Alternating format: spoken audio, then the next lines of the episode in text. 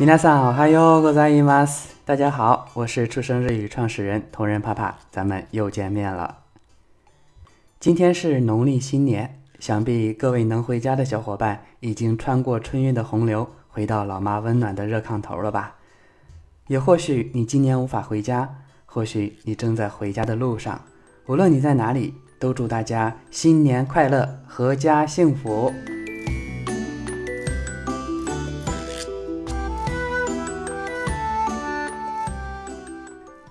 回家啊，自然是一件开心的事情了。可是啊，总有一些让我们无奈又无法回避的事情，比如七大姑八大姨的夺命三连：谈对象了没有啊？打算什么时候结婚啊？怎么没带对象回来呢？这简直是我们这些大龄单身狗的绝杀呀！保证让你原地石化，有没有？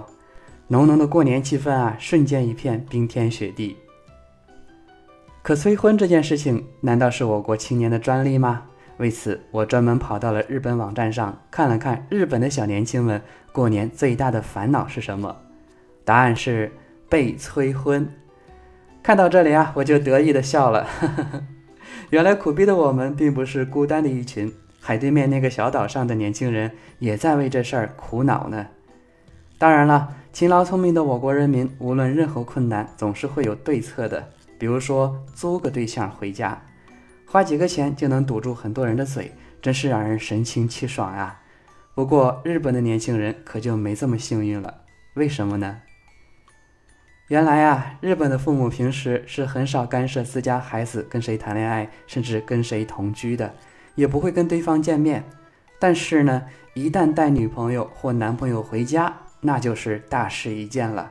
说明两人定了终身，并打算结婚了，所以呢，租个对象回家这条路，显然在日本是走不通的。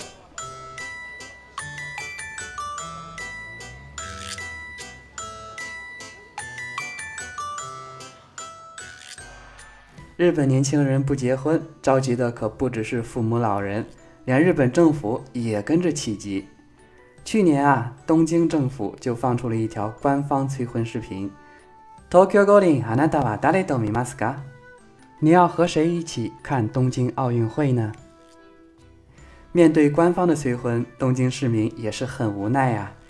比如下面这位小姐姐表示三十岁之前结婚就行，而下面这位小哥哥就有点臊眉打眼了，因为他没钱结不了婚。